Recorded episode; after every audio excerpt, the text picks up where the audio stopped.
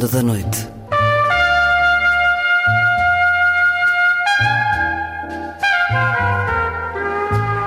Com Luís Caetano.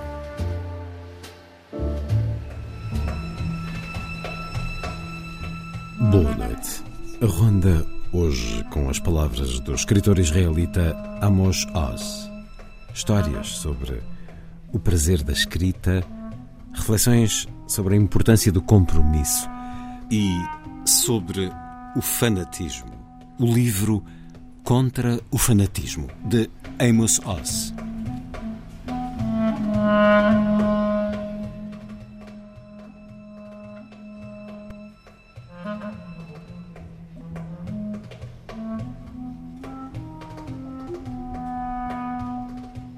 Confesso que, em miúdo, em Jerusalém, também eu era um pequeno fanático, limitado por uma lavagem cerebral, com presunção de superioridade moral, chauvinista, surdo e cego a qualquer ponto de vista que fosse diferente do poderoso discurso judeu-sionista da época. Eu era um rapaz que atirava pedras, um rapaz da intifada judaica. Na verdade, as primeiras palavras que aprendi a dizer em inglês, a parte do yes, you know, foram British, go home, que era o que nós, rapazes judeus, costumávamos gritar enquanto apedrejávamos as patrulhas britânicas de Jerusalém. Falando de ironias da história, no meu romance de 1995, Uma Pantera na Cave, descrevo como um rapaz, chamado, ou com a alcunha profi, perde o seu fanatismo, o seu chauvinismo, e muda quase por completo no espaço de duas semanas ao tornar-se mais relativista. Em segredo, ficara amigo de um inimigo. Concretamente de um sargento da polícia britânica muito afável e pouco competente. Os dois encontravam-se às escondidas e ensinavam inglês e hebraico um ao outro. E o rapaz descobre que as mulheres não têm cornos nem cauda. Uma revelação quase tão chocante para ele como a descoberta de que nem os britânicos nem os árabes têm cornos ou cauda. De algum modo, o rapaz desenvolve um sentido de ambivalência, uma capacidade para abandonar as suas crenças a preto e branco. Mas naturalmente paga um preço por isso. No final deste pequeno romance, já não é uma criança, mas uma pequena pessoa mais velha, um pequeno adulto. Grande parte da alegria e do fascínio, do entusiasmo e da singeleza da vida desapareceram. O choque entre israelitas e palestinianos não é, na sua essência, uma guerra civil entre dois segmentos da mesma população, do mesmo povo, da mesma cultura. Não é um conflito interno, mas internacional. Felizmente, porque os conflitos internacionais são mais fáceis de resolver do que os internos. Guerras religiosas, lutas de classes, guerras de valores. Disse mais fáceis. Não fáceis. Na sua essência, a batalha entre judeus israelitas e árabes palestinianos não é uma guerra religiosa, embora os fanáticos de ambos os lados façam o impossível por transformá-la numa guerra religiosa. Fundamentalmente, não é mais do que um conflito territorial sobre a dolorosa questão: de quem é a terra? É um doloroso conflito entre quem tem razão e quem tem razão entre duas reivindicações muito convincentes, muito poderosas, sobre o mesmo pequeno país. Nem guerra religiosa, nem guerra de culturas, nem desacordo entre duas tradições. Simplesmente uma verdadeira disputa territorial sobre quem é o proprietário da casa. E eu acredito que isto se pode resolver. Amos Oz e o livro Contra o Fanatismo.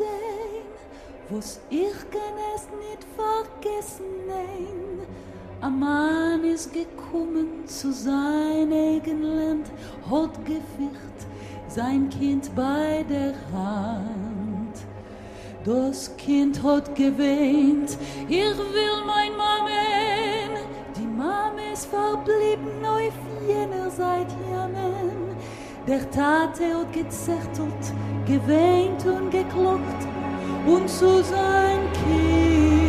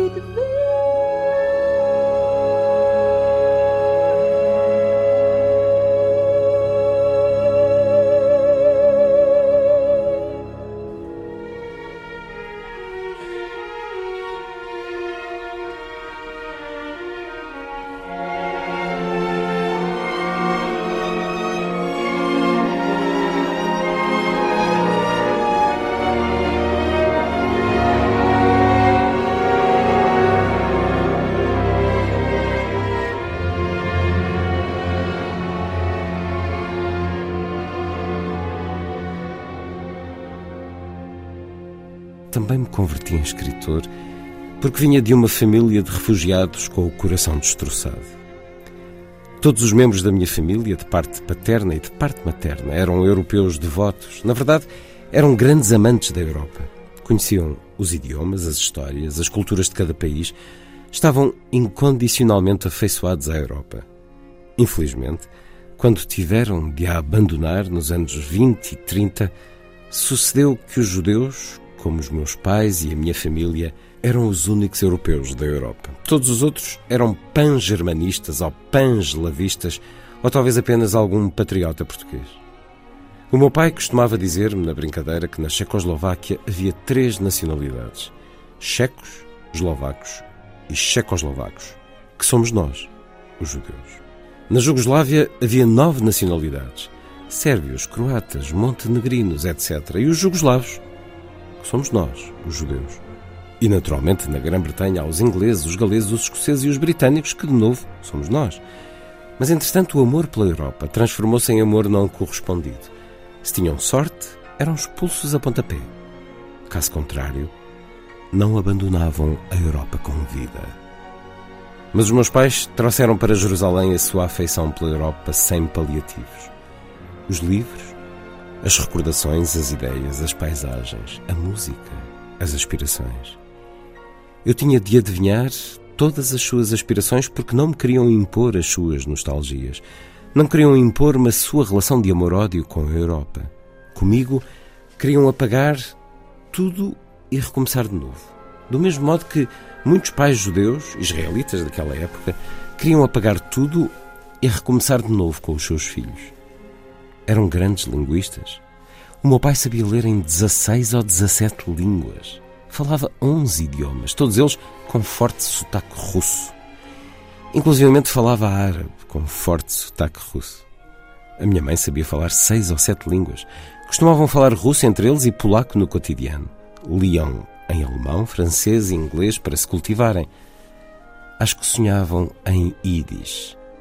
Podiam estar seduzidos pelos encantos fatais da Europa, mas no que me diz respeito, ter ido para o velho continente teria significado a minha morte. Era esse o pano de fundo da minha vida. Durante anos, os meus pais costumavam dizer entre si, mas também a mim, que um dia, não em vida deles, mas na minha, Jerusalém evoluiria até se transformar numa cidade real. Eu não entendia nada do que eles queriam dizer. Para mim, Jerusalém era tudo o que podia haver de mais real. Era o único lugar real. Tinha nascido nela. Os outros lugares eram irreais. Mas anos mais tarde descobriu que os meus pais queriam dizer com cidade real. Uma cidade real deve estar rodeada de um denso bosque, solcada por um rio com pontes de modo que, de alguma forma, esperavam que com o tempo Jerusalém tivesse bosque, rio e pontes. Uma triste e dolorosa história decorre debaixo de tudo isto. O aspecto irónico do assunto, quando meu pai era jovem, na Lituânia, tinha-se escapado da Rússia com a família para a Lituânia, que nessa época fazia parte da Polónia. Tiveram a sorte de os terem empurrado de lá e, após várias vicissitudes, chegaram à Palestina britânica dos princípios dos anos 30. Mas naquela época, toda a Europa tinha as paredes cobertas com a inscrição Judeus para a Palestina. Quando de novo viajaram até a Europa, muitíssimas décadas depois encontraram na coberta com inscrições Judeus fora da Palestina. Afinal, onde pertencemos exatamente? Talvez não pertençamos a lugar nenhum. Nem isto, nem qualquer outra coisa tem uma resposta a preto e branco. Eu cresci num contexto de ambivalência, de ambiguidade, de emoções misturadas, de relações amor-ódio e de amor não correspondido. E o meu bairro estava cheio de potenciais reformadores do mundo, idealistas e ideólogos, todos com a sua fórmula pessoal de redenção instantânea. Todos grandes oradores. Mas ninguém os escutava. O bairro estava cheio de tolstoianos, pessoas que acreditavam na ideologia de Tolstói. Alguns até tinham o mesmo aspecto e vestiam-se como Tolstói. Deixavam mesmo crescer a barba branca e usavam uma espécie de toga russa cingida por uma corda. Pareciam mais tolstoianos do que o próprio Tolstói. Quando pela primeira vez vi uma fotografia de Tolstói na contracapa de um dos seus romances, estava convencido que era alguém do nosso bairro. Não o vira eu muitas vezes. E não apenas a ele, mas também à família, aos irmãos. Era um dos nossos.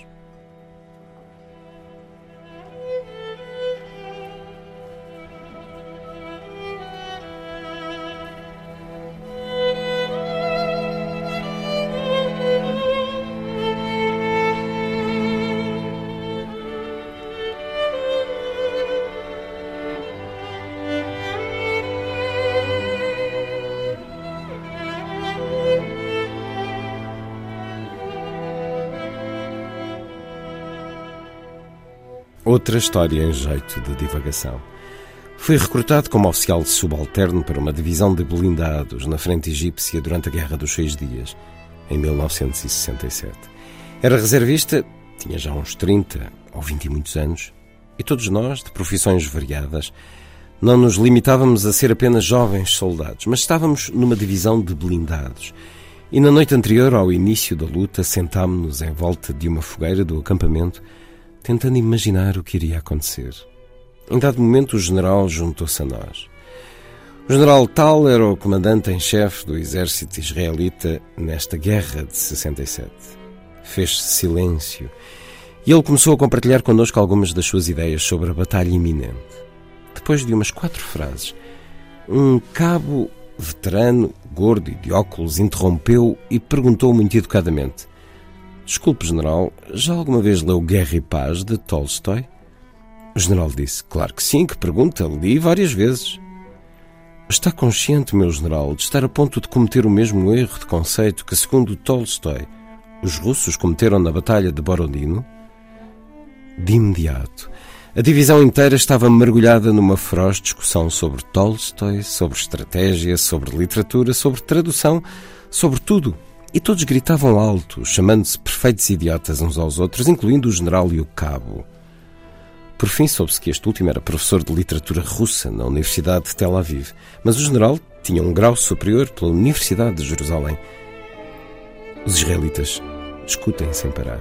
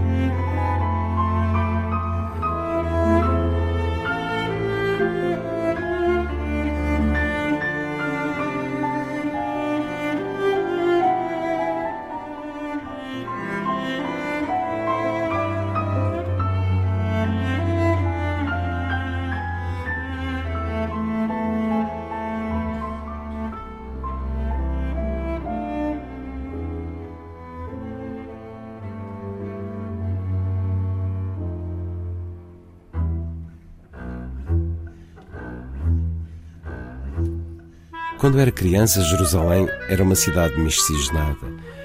Havia bairros árabes, bairros judeus, bairros arménios, bairros alemães, uma colónia americana e uma colónia grega.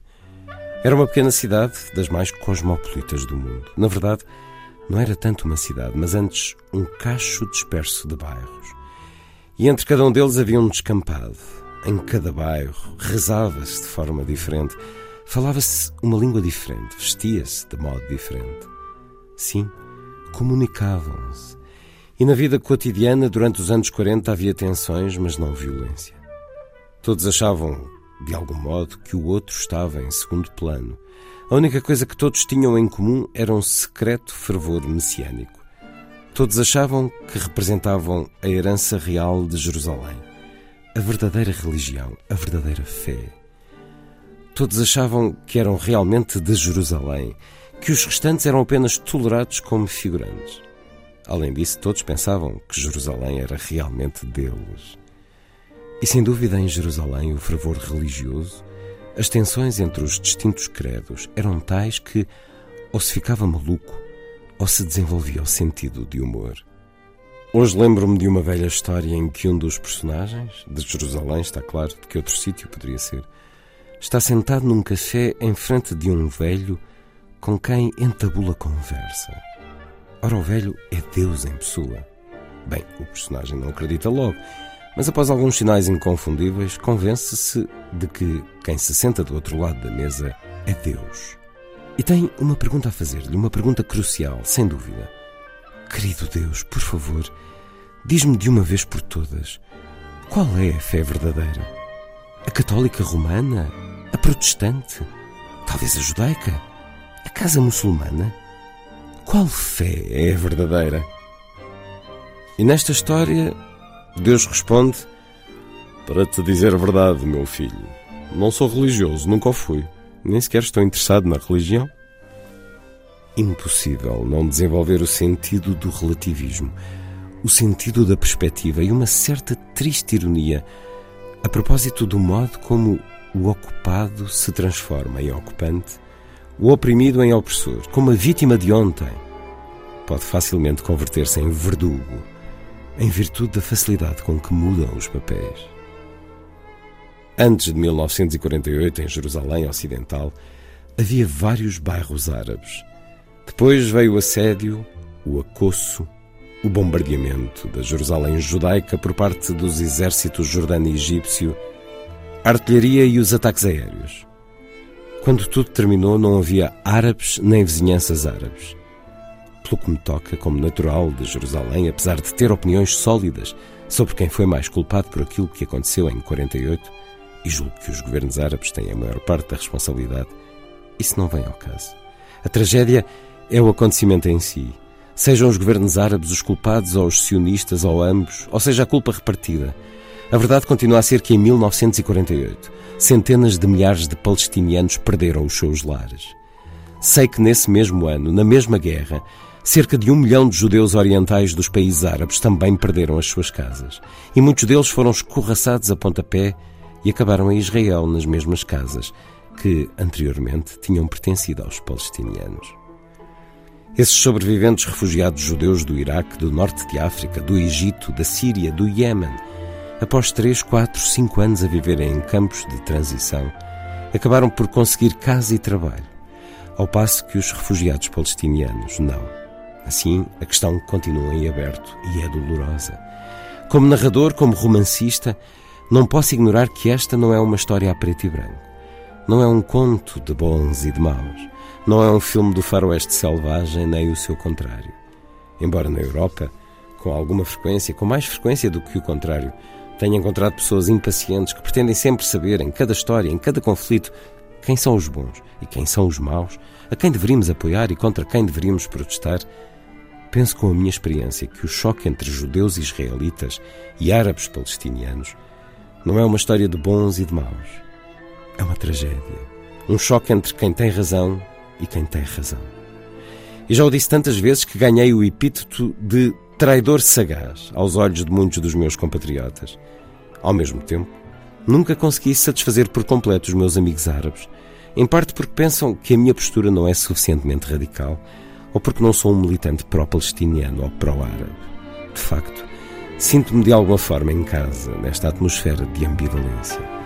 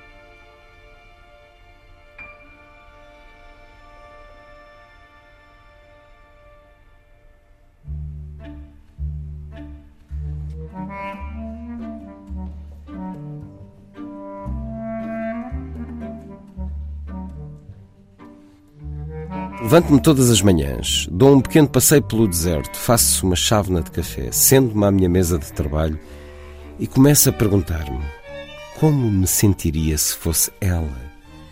Como seria se me metesse na pele dele? É justamente isso que é preciso fazer caso se queira escrever até o mais simples dos diálogos.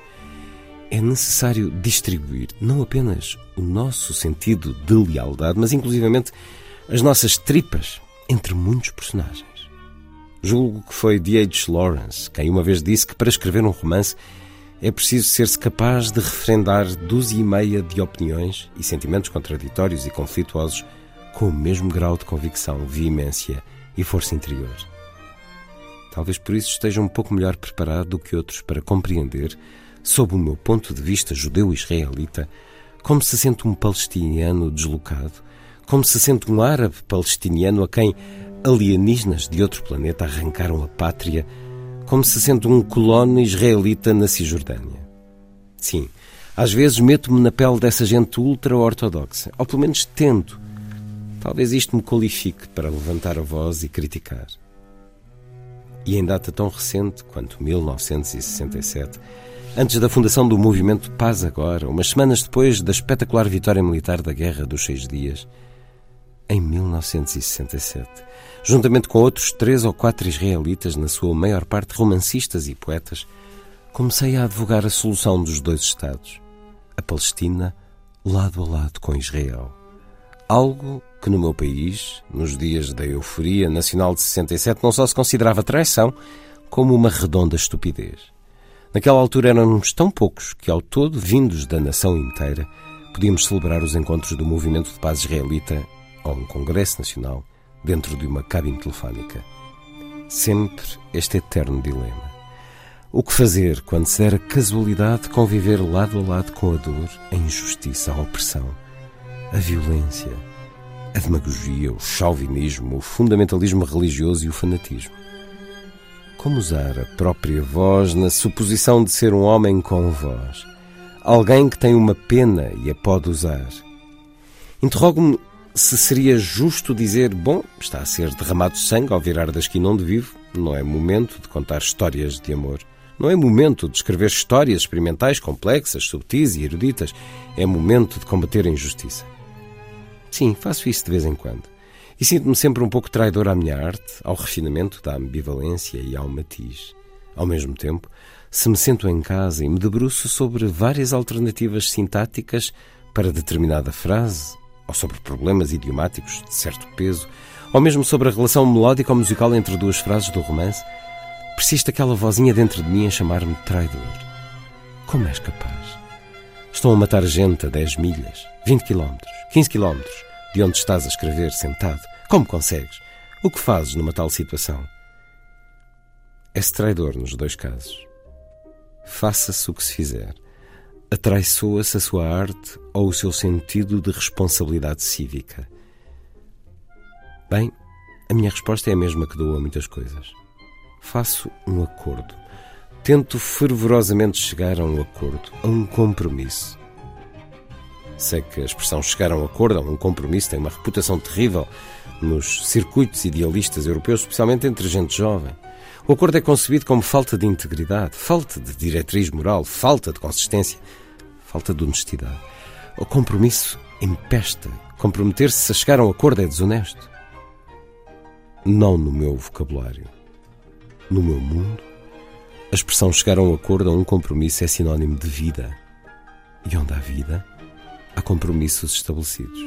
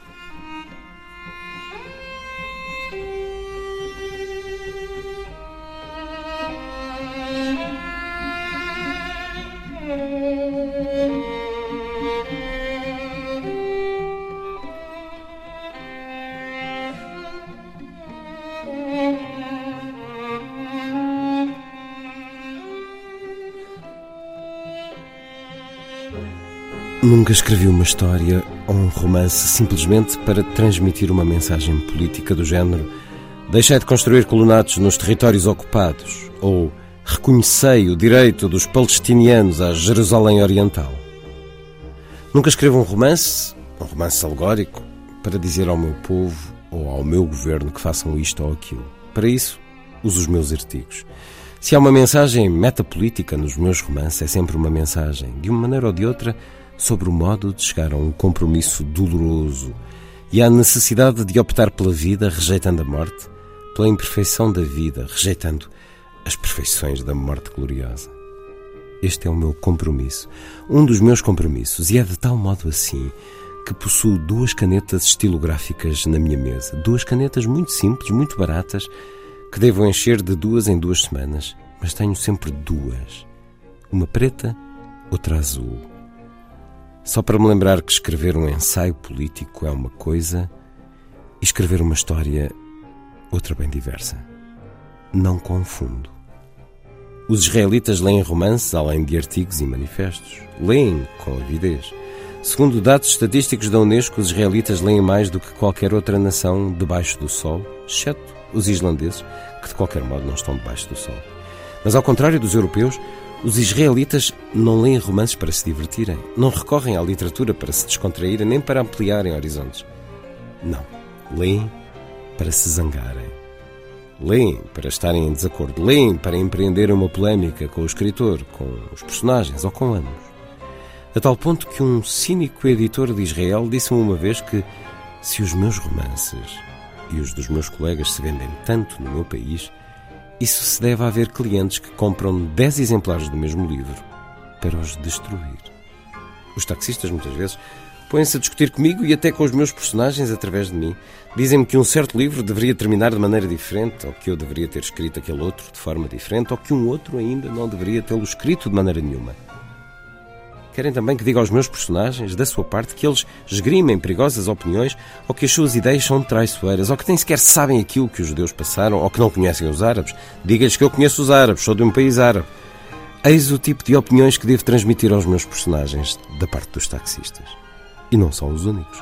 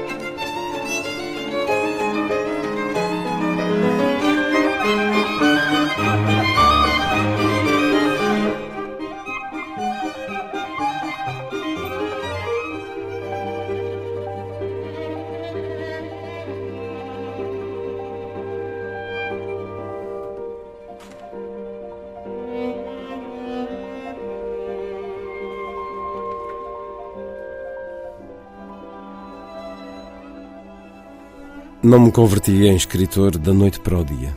É certo que sempre escrevi relatos curtos ou histórias breves. Mas quando me mudei para um kibbutz, tive de trabalhar nos campos de algodão, como toda a gente. E o facto de escrever histórias e poemas não impressionava ninguém. Na verdade, constituía um fardo. Os escritores não são verdadeiros agricultores. São intelectuais, o que soa muito bem, mas possuem eles, por acaso, o conhecimento do trabalho físico e da vida igualitária? Ora, aconteceu que só quando tinha publicado dois ou três contos em revistas é que ganhei coragem para me apresentar perante o comitê do kibbutz e solicitar um dia livre por semana para escrever. Houve um debate, um debate sério, fortes discussões a favor e contra. Alguns disseram: Vejam bem, o homem tem uma inclinação artística forte, escreve, publica. Devemos dar-lhe algum tempo.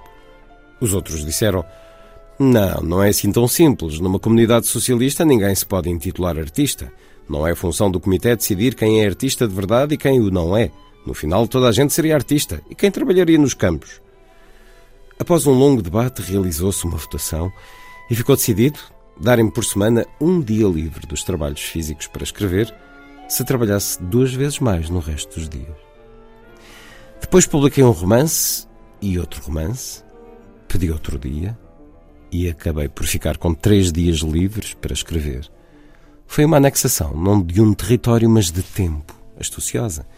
O curioso é que quando os meus romances se transformaram em fonte de receita para a comunidade do kibbutz, o tesoureiro veio ter comigo, muito cauteloso, e disse-me: Olha, agora que os teus livros geram um dinheiro considerável, achas que se te dermos dois ajudantes anciãos que já não podem trabalhar nos campos sob a intempérie devido à sua pouca saúde, para te ajudarem um pouco, a tua produção aumentaria alguma coisa?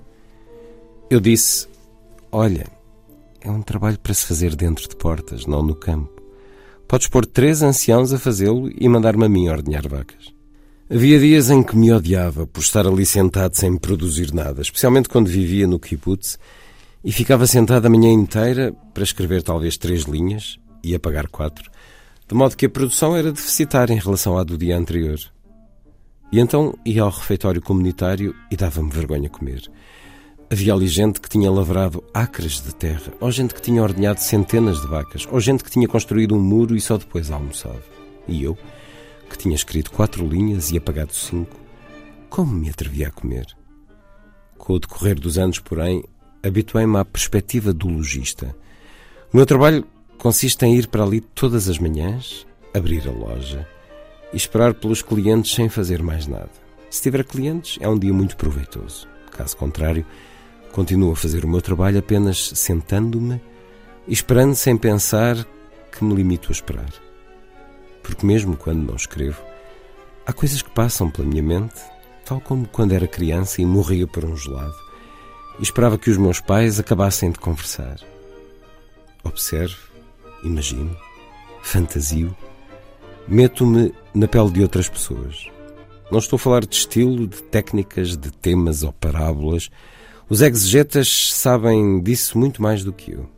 O que quero compartilhar convosco é algum prazer da minha experiência de contar histórias com coragem, contar-vos de onde provém a urgência real de contar histórias e como se vive inclusivamente face ao tempo, ao sofrimento, ao preconceito, à tragédia, à perda e à derrota. E como esta urgência de contar histórias é tão antiga, creio que ela existe em todo o ser humano, não só nos escritores e romancistas.